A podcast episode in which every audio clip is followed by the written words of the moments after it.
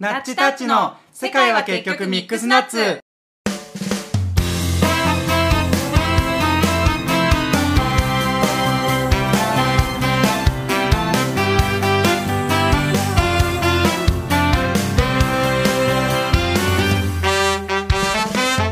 この番組は地球上に転がっているトピックスをゲイのタッチとバイのナッチのおばさん2人組が圧倒的マイノリティな偏った視点でああだこうだと議論するポッドキャスト番組ですどんな問題もみんな違ってみんないいのよだって世界は結局ミックスナッツ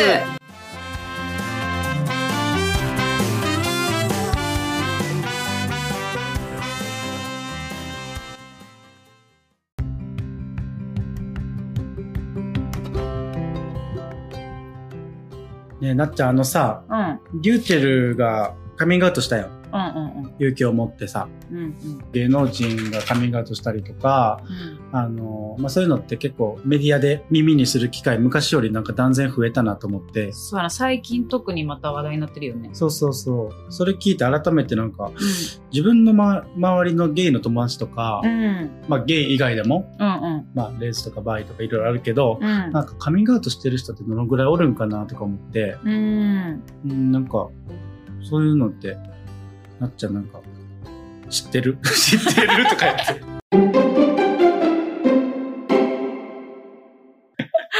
であのあらかじめタッチがさそんなん聞いてくれてたからさ LINE でうん私もちょっとネットでピコピコ調べてみて、うんうんそしたらなんか NHK でアンケートして毎年してるらしくてさうんそれの結果元に書いてる記事見つけたからちょっと読むね一回はいまずカミングアウトについて。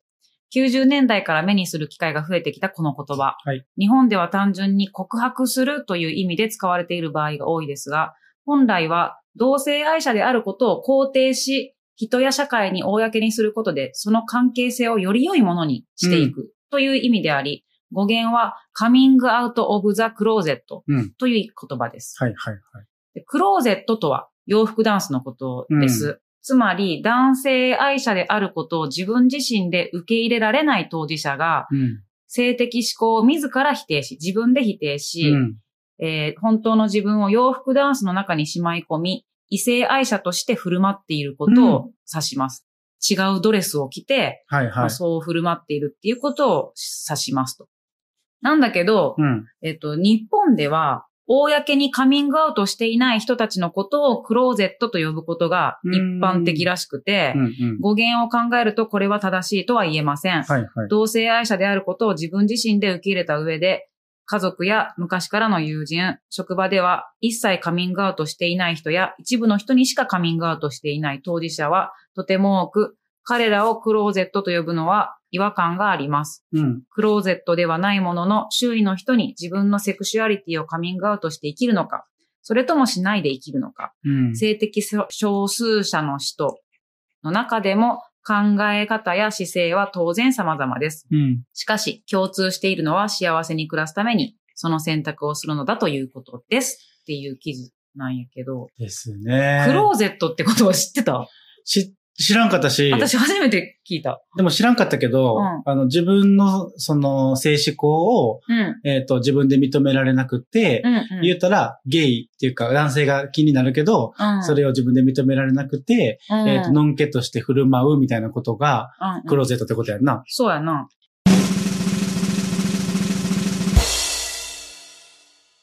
過去の私ですね。そうですね、確かに。 過去のなっちゃんと付き合ってた時の私ですね。そうじゃね。はそうじゃね。それ、なんか、玉芸の方ではさ、言ったけど、うん。ナッチタッチの方ではいう、んうん。そこのデティール言ってないっていうか、まあ自己紹介でさ、うん、変になんか、あの、次回言いますみたいな感じで。ああ、そうや。そうそう。気になる感じで終わらして、でも気になってる人がおるか知らんけきど。っと おるでしょう。だよね、だよね。うんうんそうそう。だからちょっとそこ話しとくそうやね。まあ、もともとなっちゃんと俺は、えっ、と、8年か9年ぐらい前にお付き合いを普通の男女のカップルって感 じでキして。ャピキャピやってたな。う。うんん、しておりまして、まあ、1年ぐらい付き合ってましたと。うん。であ、それは言ったな。どれだったっけうん。で、えっ、と、まあ、なっちゃんと付き合ってる時からもう俺は、うんあの、男性の、あのーまあ、性的な部分というか、まあ、要は、あのなっちゃん大好きで、ふとまに好きで付き合ってたけど、あの、見る AV はゲイの AV 見てたみたいな。男の体に興味があっそたうみたいそうな、、そうそうそうそう。うんうん恋愛対象は全然その時は女性やったけど、うん。でもそれも多分男性との、その、まあ、ゲイ同士の関わりがなかったから、うんあの、 男性のことを好きになったことなかったんですけど、うんうん。その時は、ほんまに、あの、女性が好きで、みみたいな感じでなってて、その男性の体に興味があるっていうことを、なっちゃんには全力で言わんかったし、隠してまた。あ言う必要もなかったんだけど、と、でもなんか、すごい引け目を感じてたよね、きっとね。う。そう。であのなんかうんうん。こんなあの自分、まあ嘘ついてるわけやから、なっちゃんには、え、うんタッチって本当は男性と か好きなんじゃないみたいな感じで、あの、言われたことに対して、全力で否定を。をして、隠してたのがクローゼットそう、だなっんたかか、なと思います。そうやな。私が多分そうやって質問することで苦しめてしまってたうーん。っていうのもあると思うんだけど、なんか私がさ、もともとだから、セクシュアリティ的にすごいオープンマインドなところがあるから、うんうんうん一般的な女の子よりも、自分の彼氏が男に興味がないなんて絶対にありえないっていう感覚がないわけじゃん、まず。うん絶対はないみたいな。そうそうそうそう。だから、もうタッチがさ、そうやって、まあ、自分では隠してた、うん。完全に隠してたつもりなんかもしれんけど、うん。もう明らかに漏れて た。溢れてた。うんそう。あの、まあ、別に AV を私が見てしまったとかは全然ないんだけど、うん。そういう、あの、ゲイのうん。エクスプロージョンでのイベントとかさ、うんゲイバーでお友達作ってたりとかっていうのは、なんかそこはさ、逆に隠してなかったんや、私にうんうも。 んうん。で、あの私も一緒に行ったし、うん。で、まあ行った時には、彼女やねんって紹介もしてくれてたんだけど、えらい体触り合うな、 とかさ、ははあったな。ぁうんうん漏れてましたね。そう。だから私もなんかそんな、なんか全然重々しくじゃないよ。うんうん。重々しくじゃなくうん、ちょこちょこ聞くんだけど、うんタッチはなんか私が女の子も男の子も別にみたいな、うんその私のセクシュアリティの部分も否定してたからさ。うん。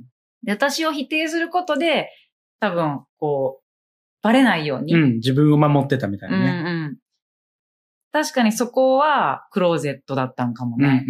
うん。だから、それが、こんな名前として、クローゼあッるとトはなっていう名前があるとは知らんかったから、ね。今回初めて知った。そう、だから私のさ、セクシュアリティもなんか名前があるんかもね。うん、あるんじゃないあの、え、うん、まああでるもんカテゴライズする必要も別にないけどね。ないけどな。でもなんか新発見やね。うんうんうでん、そういう人が多いってことだ。うん。その時は、私はさ、その当時、まあ、彼女なわけじゃん。うん。だけど、まあ、言いにくいのもわかる。うん。わかるんだけど、あの、家族とか友達とかにもその時言ってないよね。言ってんな、い、言ってない。なあその時は8年前ぐらいとか、10年前ぐらいか。うん、うん言ってない、言ってない。で、まあ、その後にう、ん。なんかこう、あ、ゲイなんかなみたいな風に気づいたっていうことよね。その時はどういう状態なのえ、っていうか、なんやろその、まあ、おん、俺結構さ、うん。中学高校と女の子っていうか彼女めっちゃずっとおってんやん。うんうん、そうやんな。で、おってんけど、うん。なんか、うまくいった試しがなくて、なんかその、あーなんていうんやろなんか俺女の子になんか冷たくしちゃってた、めっちゃ。まあ、それは若さゆえかもしらんとか、それは意外。わからんけど、めちなゃんかめち、ゃ意外やわ。え、結構、なんか塩対応え、だったりとかは私、は全然感じたことないよ。中学高校の時はね、なっちゃんと出会ったのもう大人になってるから。あーあそうやなそうやなんうんうん。で、いつも頭の片隅に、あの、まあ、お男性への興味っていうのがありながら、うんうん。あの、思春期とか、まあ、過ごして大人になってもまだあって、うん。で、なっちゃんと、うん。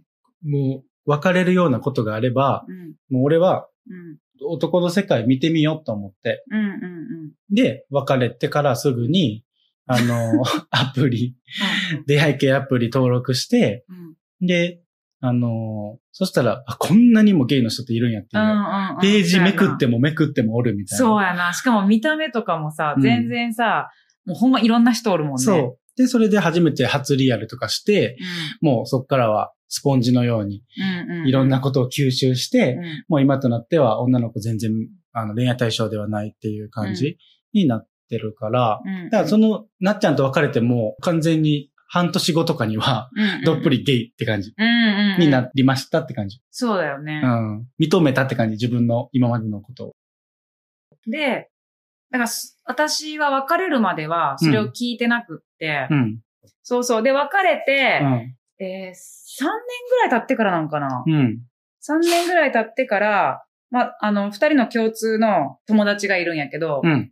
その子が、なっちゃんなっちゃん、今度、タッチと会うで、みたいな。うん。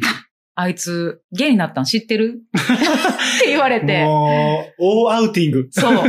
大アウティング。うん。そう。アウティングっていうのは、えー自分以外の人が自分の、まあ、セクシュアリティとか、まあ、マイノリティな部分を、あの、勝手に言ってしまう。自分の、あの、意図していない。うんまあもしかしたら言いたくない人もいるかもしれないけれど、勝手に他の人に伝えてしまうっていうのをアウティングっていうんやけど、もうまさにそれを私の友達がしてくれてしまい、うんうん。で、その後にだから、その友達とタッチが合ってるよね。合ってる。そこでなんか、その話やったの。うん、鮮明には覚えてないけど、めっちゃ前のことすぎて。うんうんうん。まあ、とりあえず、感情としては、うんアウティングされて、え、うっとうし、うざ そらそうやんってう。いうの、プラス、うん。うんでも俺なっちゃんにはいつか言いたいって思ってたから、ありがとうの気持ちもあってん。あ、その時にもうすでにあった、最初から。ええで、うざっていうのはあったけど、うん。うん、ありがとうもあったから、まあ結果的にはこうやって、うん。そのアウティングがあったおかげで、もう一回会おうかってなって仲良くなったんで、うんうう。ん。ん、なんかもう、いえ、これそれは、うんうん。い、いい、いいアウティングというか、なんていうの、まあ結果的にうん。アウティングしてくれてありがとうって感じにはなった。なんかさ、おそらく、アウティングの一番の問題ってさ、うんなんか、受け入れてもらえないんじゃないかっていうさ、恐怖感とかさ、うんまあ不安があって、うん、まあアウティングされた時に怒りが起こったりとか、うん、悲しくなったりする、うんまあ、傷ついたりするわけじゃんか。そういう感覚はなかったの。まあ、私やからないかあらーそれはない最か初った。まあまあ、そだれ、でも例えばさ、そういう。から親とかさ、あ、そうやな。それが親だったりとか、ううんーんまあ、そういうのに理解とかがない友達うんうんとかに言ってて、俺の知らない場で、うん。え、マジで金毛みたいなうん。話になるような人に言ってるとしたら、うんめっちゃもう怒りしかないんじゃない、そうだようねん、。とそれ職職場の。そうい人うとか。経験はないそれはない。あうあ、んないんや。え、アウティング経験でその、そ一回だけう。その一回だえ、け。最悪やん。あいつだ け。そうなんや。そへう。え。だから俺の中では、あの、まあまあ、成功したそうじゃね。事例のアウティングやけど。そうじゃねうん。だから、結局そのアウティングなかったら、うん会ってもないからね、きっと再会してないよそね。うそうそうそうそう、ほんまに。うんうんうん。で、まあそのアウティングがあって、友達とタッチがあって、うん。で、その後に、なんか、なっちゃんにも会いたいって言ってたよ、みたいな風うにん。友達が言って、じゃあ電話しようや、っうん。ていうことから、まあ電話したんよ。うん。だから先に会うよりも先に、うんあの、その友達の iPhone でうん、私とタッチが本当に別れたぶりに、うん3年ぶりぐらいに話をして、あの、聞いたよ。で、そうやねみたいな感じで、なんか、泣きそうな声でタッチが言ってて、うんえ、めっちゃ良かったやん、みたいな。うんうんうん、あの、楽になったやろ、みたいうんな。うん、まあ私はさ、だから、うすうす思ってたところがあったから、あー。で、全然いいやん、いいやん、みたいな感じで話して、で、えっと、まあ、会う約束はその時はしなかったんだけど、うんまあ、後日、その、ゲイの友達と私が、道山で飲みに行く時に、うんあの、今、道山いるみたいなのをタッチに連絡したら、うん俺もおんで、みたいうんな話になって、え、じゃあ飲もうや、みたいなうんうん。連絡を入れたんよね。うん。で、私らが飲んだゲイバーのところに、まあ、タッチが来てくれる形で、ひあれ一人で来たよね。一人。うん。そう、一人で来て、なんか、会った瞬間やな。うんうん。会った瞬間にもうタッチが泣いて、ハグしたの覚えて るわ。そう、泣いてハグして、なかなか離れんかったよね。 そう、泣いてて。嬉し泣きやね。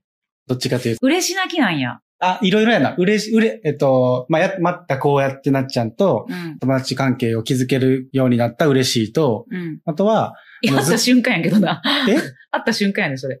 でもそうやん。まあね、まあね。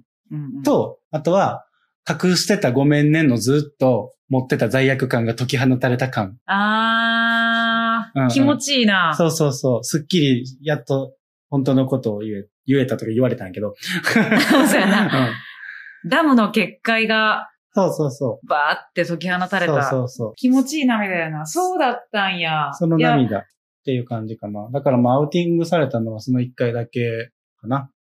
なるほどね。うん。私はさ、元カノだったり、まあ、その当時彼女だったりしたわけやんか。うん。なんかカミングアウトしやすい関係性、しにくい関係性とかっていうことについても同じ記事で次のページに書いてあるから、うんち。ょっとこれ読んでいいうん。カミングアウトする際の心の障壁が最も低いのは友人関係でしょう。うん。お互いにある程度気心が知れていて、共通する何らかのもの、趣味、スポーツなどで関係が築けているならば、性的指向の違いで関係性が壊れてしまうこともないだろうと期待できます。もしカミングアウトして拒絶されたとしても、新たな友人を作ればいいと割り切ることもできなくはありません。はい。これが職場となるとカミングアウトする際の心の障壁が少々高くなります。うん。結婚や交際関係の話題を振られた時に嘘をついてごごまかさなければならない。うん。もし同性愛者だとバレたら面倒なことになるのではないだろうか。と常に考えていることは大きなストレスになります。うん。本当はカミングアウトをしたいのだけれど、偏見を恐れるあまり、諦めたり躊躇している当事者も少なくありません。そうやね。しかし、一方職場でカミングアウトすることで幸せに生きている人もいます。うん。会社によって社風も違いますし、トップや直属の上司、周囲の人のパーソナリティに左右される、左右される部分も大きいでしょうが、カミングアウトすることで職場でのストレスを軽減して幸せに働いている当事者は確実にいます。うん。そして、カミングアウトの最大関門は、親でしょう。はい。まだ年の近い兄弟姉妹は心の障壁が幾分低いのですが、親には言えないという人は少なくないです。うん。なぜなら親の期待を裏切る、親を悲しませたくないという気持ちが大きいからです。ただ確実に言えることは、カミングアウトを親が受け入れてくれることは、当事者にとって何よりの幸せだということです。両親ともが受け入れられないとしても、そのどちらかがカミングアウトを拒絶しないで受け止めることは、友人や職場、学校で受け入れられることは、比べ物にならないほど大きな勇気を与えてくれます。うんうん母親の方がより理解してくれると語る人が多いようですうん。う。ん。っていうのがはい記事でした。うんうん。うん。タッチはさ、うん。今に至るまでに、そのカミングアウトっていうことで言ったらさ、うん。どの範囲までしてる、えーっとね、えーっと、職場の限られた女性、うんうんうんうん。女性社 員、女性社員。父、母、妹。ああ。で、地元の女友達。お兄ちゃんに言ってないんや。言ってない。っていう感じです。ええなんか、うん明らかにやっぱ女性が多いんだ。女性多い。それやっなぱんいて言いやすい。なんかその、や、例えばなんやけど、うん。うんまあ男性社員、うん。会社の男性社員にもしカミングアウトしたとして、うんまあ、まあうちの会社も結構そういうコンプライアンス関連厳しいから、うんその否定したようなことを言う人はいないと思うねんなあ。そううんうんいううん上層部もコンプライアンス研修とかうんバチバチ受けててハ、ラスメントとか厳しハいもんなラスメント研修とかもあるからさ、うんうんまあもし、え、ゲイって思ってたとしても、うんあの、会社で働くサラリーマンとしては、うあ、そうなんだ、みたいな、全然いいと思ううんうんうよぐらい言うと思うねんだけど、ん。だとしても、うん。うん。心の内なんてわからんやん。う本当にどう思ってるかなんて。例えばやで、ん。うん。あの、職場のトイレで、うカミングアウトしてる男性社員と鉢合わせをしたときに、ん。うん。なんか、うって構えられることって想像できたりするやん。あなんかその別に相手もそこまで気持ち悪いとかなんかされるんじゃないかとか思ってなかったとしても、あ。うん。なんか、ののんけ同士ではなるほどねい空気感出されたときに、ううわ、言わんかったよかったってなるんのが、、なんか目に見えてるというか、で、なんか、まあ被害妄想かもしれんけど、そうなった時にショックやから、うんめんどくささもあるし、男性社員には言いづらいかな。であと、まあ、地元の友達も一緒の感じ。地元のうん男性、あの、男友達も同じ理由かな。それってさ、やっぱ、タッチがさ、うん。あのー体として男性だからなんかな。うーん、っていうか、あの、ストレートのそういう、のんけの人たち、男性の人って多いのが、ゲイイコール男誰でもいけるんじゃあん。わかる、わかる。っていう認識の人多いやん。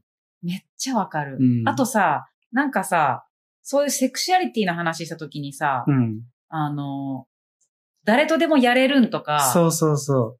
なんか、セックスの話になりがちじゃないあ、そう、性的になんかその、被害が、あの、与えられるんじゃないかみたいな、うんうんうんうんなんか、手出されるんじゃないかみたいなうんうんうんことを思われるのもいやそれだから男の人が思うってことやん。どうなんやろね。私が気にしてないだけなんかもしれんけど、うん。男の人って、うん。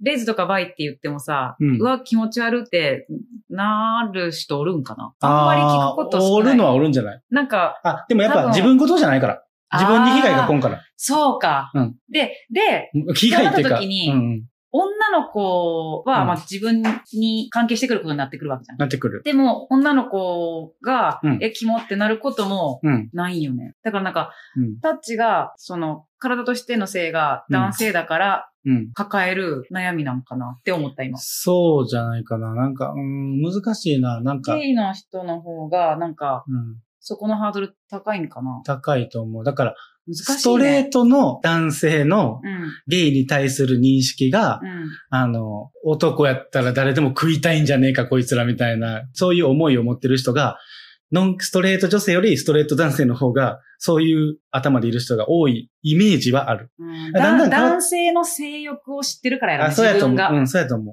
う。う。うんん。で、まあ、そういう事件もあったりするわけやん。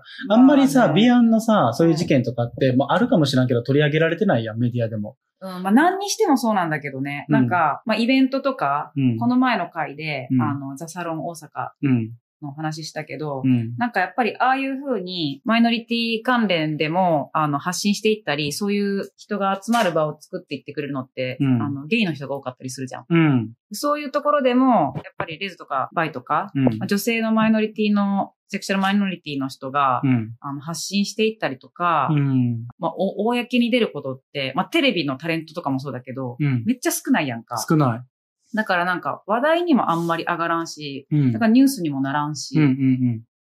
ていうのはあるよね。あるあるでもあるんだろうけどね。あるんやと思うよ。うん。話題でになもら多んよ、ね。分メディアが取り上げて、あの、例えば、し視聴率上がるとかなんちゃらとかっていうのって全部多分ゲイじゃないそうそうそ。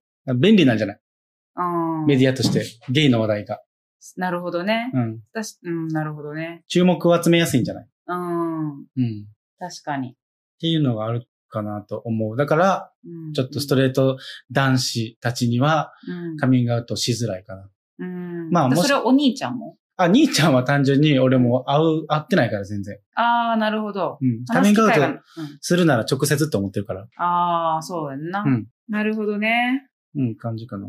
さっきの記事で言うとさ、うん。友人よりも職場、家族の方がハードル高いっていうのはうん。体感としてあるうーん、ある。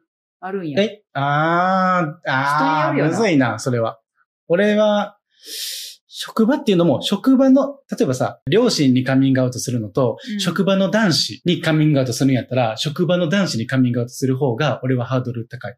ああ、自俺は分のこともよく分かってくれてないし、そ批判されるかもがあるう、ってこと。そう、やし、やっぱ、会社ってさ、うん。うん。なんか陰でこそこそこそとかもある。その人だけに言ったとしても広がったりとか。うんうんでも家族は別にないやん、多分そんな。うん。と、あと、まあ俺の場合は、やけど、あくまでもね、うんうんうん。この話全部俺の場合はになるけど、うん、もちろんそうだ。あの、うちの親って、うんもう LGBTQ とかそういうマイノリティとかに、もうそもそも寛容なのはもう分かっててん。いあ、そうなん、なんでやうんなんでっていうか、そういう人やね。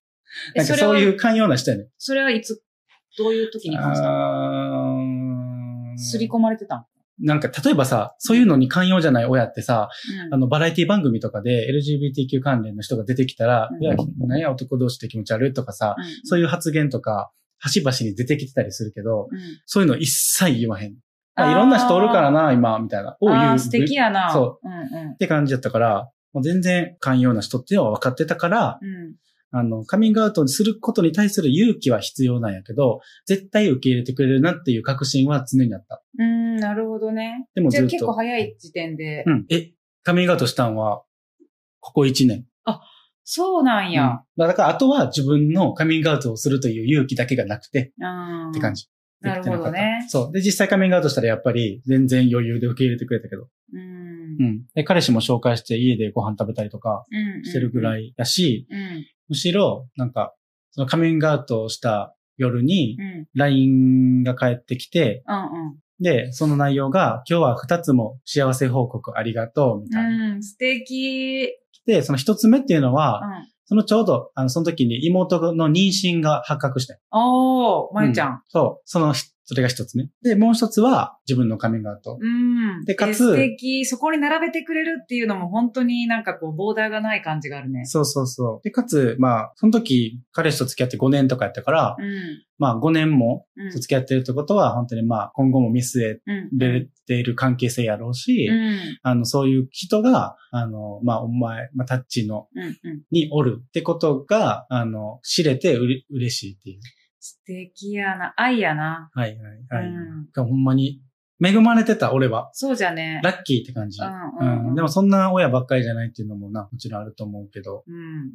なっちゃんはカミングアウトしてるっけ私はだから、なんかね、カミングアウトっていうカミングアウトとか別になくって、うんなんか、私の中でなんかカミングアウトってさ、みんながすることじゃないのに、うん。なんでなんかゲイとかバイとか、うん。そういうセクシャルマイノリティの人だけが、うん。するべき、した、してないみたいな話題になるのかなっていうのさえもなんか謎なところあって、うん。じゃあ、はい、言います、みたいな場面はなかったんだけど、うん。自然な流れでうん、例えば、今彼氏おるん、おるよ、今パートナーおるんって言われた人には、うんあ彼女おるって言うし、うん。例えばその時彼女がおる時に、うん。彼氏できたとか、今彼氏おるんって聞かれたら、おらんよしか言わんかったりするねうん。ん。だか、ら、なんかその人の聞き方によってうん、言ってない人もおる。でも別に隠してるわけではなくって、で、なおかつさ、あの、1回目のその自己紹介の時にも言ったけどさ、うん私男のシーズンは男の人しか好きじゃないって、うん女のシーズンが来た時に、うん。まあ、女の子がさ、うん。恋愛スイッチみたいなのをしてくれて、うんポチッと女の子ゾーンになった時に、うん。女の子好きになるっていうのを言ったんだけど、うん。あの、小学校4年生の時に女の子ゾーンになったわけじゃんか。うん。で、その子好きじゃなくなって、うん。まあ、多分それ卒業ぐらいで好きじゃなくなったの。もう中学校違ったからさ。うん。うんまあ、好きじゃなくなってからは、うん学生時代はずっと男シーズンだったから、うん。男の人好きなシーズンだったから、もうずっと、のんけ生活を言ってみたらう。ん。で、大人になってから、また女の子好きなシーズンが来たっていう時にさ、うん。結構大人になったらさ、うん。あの、毎日会うわけじゃないから、うん。近況報告の時にうん話すぐらいじゃんか。うんっ。てなると、それこそさ、友達とかがさ、今、ポッドキャスト聞いてくれてて、多分これで知る人結構おると思う。え、マジえ、何が え、私のセクシャリティとか、あそうなのそういう、うん、へえそうそうそう。でほんまに、なんかそれぐらい、うん全然なんか大々的に発表しますみたいな感じでしたことは全然ない。なすごい自然なことだから、うん恋愛することが。てか、全く多分ちゃうような、その土台が。あうん、の、そうそあうそう。の、俺やったらさ、うん。例えば親に、お前彼女おらんのか、結婚せんのか、結婚願望ないのかとかっていうのに対して、あーゲイの人って、いや、彼女おらんよ、結婚願望ないよとかっていうのも、うんうん彼女おらんことと結婚願望ないことは、あの、ほんまなんやけど、うんそもそも、彼女ってもうストレートとして、そなんて言ったら、その、恋愛対象は彼女だろうってそ言うわだれてね。る上、中で答えることって、うん。まあ、嘘っていうか。なるほどね。でも、なっちゃんの場合は、うん。お前彼氏おらんのか、結婚せんのか、とかって言われても、彼氏おらんよ、結婚せんよ、もう嘘じゃないし、しかも今後もあり得る話やん。そうやねんな。そうそうカそうそう。ミングアウトしようが、しようがないっていうか、別に別しにようすとるい必う、要うんもないし。タイミングがないっていうか。うん。うんうん。じゃけだからそこが全くバイの人と、うん。ゲイとかレズとかの人と違うんじゃないそうじゃ全然ね。だからすごい、なんて言うんだろう、困難とか、うん自分のセクシャリティでうん困ったなとか、悲しいなってなった経験が正直なくて、うん。全然、まあ普通、まあ、自然のことだから。うん。なんだけど、うん。あの、一点言えるとしたら、うん。まあ彼女おるときに、うんうちの生みの母親、まあ、みどりさんっていうう、んだいぶやばいクレイジーな、うんあの人が生みの母親なんですけれど も、タッチもご存知の。はいえみどりさんに、まあ男でも女でもいいけど、パートナー今おるんみたいな。うん。近くに誰かいてくれてんのみたいな風に聞かれたんよね。うんで、まあ、みどりさんもそういうところに全然偏見とかないし、うん。オープンマインドだし、私のゲイの友達たちも、うんあの、みどりさんと仲いいし、うん。そんな聞き方で聞かれた時に、私がちょうどその時彼女がおったから、うんあ、彼女おるんや、みたいなうん。風に言ったんよね。 うん。そしたら、思いのほか、うん。なんか結構、ショックを受けてて、うん。あ、なんかやっぱりそうなん、みたいな感じで、言われって、 で、なおかつ、うん。あなたのお父さんとお兄ちゃんには言わんとってあげてねって言われたんよ。うん。で、私その言葉がさ、うん。結構、こう、響いてさ、うん。悲しい。うん、なんか、そんな反応が来ると思ってなかったから、それこそタッチが、うん。あの、両親にうん思っているような感覚を私も持ってて、うん。否定は絶対されないだろうなマインドで、うんうんなんか、ナチュラルに言ったんよ。 そしたらそんな言葉返ってきてからさ、うんえ、なんでっていうのがあっうんて、父さんと兄ちゃんには言ってはいけないほど私恥ずかしいことしとるんかなって思ったり、彼女のこともうん。隠さんといけんほど恥ずかしい子なんみたいなふ風にも。思ってしまって、その時は。うん。自分のことだけを思ってさ、うん。えー、なんでそんなこと言うんみたいな感じで、ちょっとその時、なんかみどりさんとプンって感じになったんうんよ。 まあでも次の電話とかで話す時にはもう全然違う話題で、普通に話したり、会ったりする時にも普通だったんだけど、ちょっと時間経った時に、あ、自分は別に何も思ってなくっても、うん。もしかしたら聞くことが苦しいって思ううん。人もいるんかなって。うん。その関係性が、まあ例えば父親とか、うん。兄とかっていうような、なんか、まあ私のことをさ、守りたいみたいなうん。関係性であった時に、うん。それを聞くことがすごい苦しくて、私が別にいいじゃんとかっていうのが、エゴというかさ、うん。うん。逆に話すことが傷つけるっていうこともあり得るんかなっていう視点が初めて生まれたうんん。ようん。ね。うん。そう。そういうことってなんか聞いたことある友達とかで。うーん、ある。あの、やっぱり、実家の両親の考え方が、うんまあ、田舎の子が多いかな。ああ、そうだね、ううんちも広島だけんうね。んうん。やっぱ考え方が古くて、うんうん。で、まあ、そういった LGBTQ 関連のことを、もしカミングアウトなんてしようもんなら、うんうんうん。もうは、波紋っていうか、なんていうの、うんうんん。もう家族じゃなくなるぐらいに、突っぱねられるのが、もう目に見えてるって言言ってること、あ、の、友達もいる。うんうんううんん。でね、実は、その視点に至るまでに、うん私、父さんに言っちゃったの。うん。確かめたくて。はいはなんか私は、父さんのこと信じてるし、い。うん。そんな風に思うはずない。でも、みどりさんはこうやって言ってる、うん。答え合わせしたいがう、んうずうずしてしまって、父さんの気持ちを考える余地なく、うん。電話で話したよね。うん。で、もしもし、みたいな感じで、今、彼女おるんだけどさ、みたいな。うん。うん。って言ったら、なんか、うん、んまあ、そうなるよね。パードゥンみたいな感じやって。て。で、いや、女の子と付き合ってて、みたいな感じで言ったら、すっごい普通に、ああ、そうなんか、みたいな。で、なんか、どんな仕事してる人だって、だから彼氏のことを言った時みたいに、全く同じ。そう、同じ。じ反応があって、うん。で、まあ、こうこうこういう人で、みたいな。うん。でああ、そうなんか、みたいな。まあ、体に気をつけろよ、みたいな感じうで、ん普通に切ったの。うんうん。なんかもう、みどりさんに、ほら、みたいな。まあ気持ちもありながら、でもなんうんか切った後にさ、言ったからこそ思ったんかな。切った後に、うん父さん、なんか、んって一瞬思ったけど、うんうん普通にしてくれたわけやん。うんうんなんかその、んから、あ、そうなんか、までの間のうん。うんことをすごい思ってさ、うん。何秒間かだけど、うん何を考えてたんだろそうそうそう、思って、私のために普通を装ってくれたんかなとかも思ったりしたときに、うん。まあ、もしかしたら、結局父さんがどう思ったかっていうところまでの答え合わせはできてないんだけども、深掘りする気もないんだけど、うん。なんか、聞きたくない人とか、聞くことで傷つく人もいるんかなっていうのは、うんまあ、その時に思ったうな。んうん。そうやんな。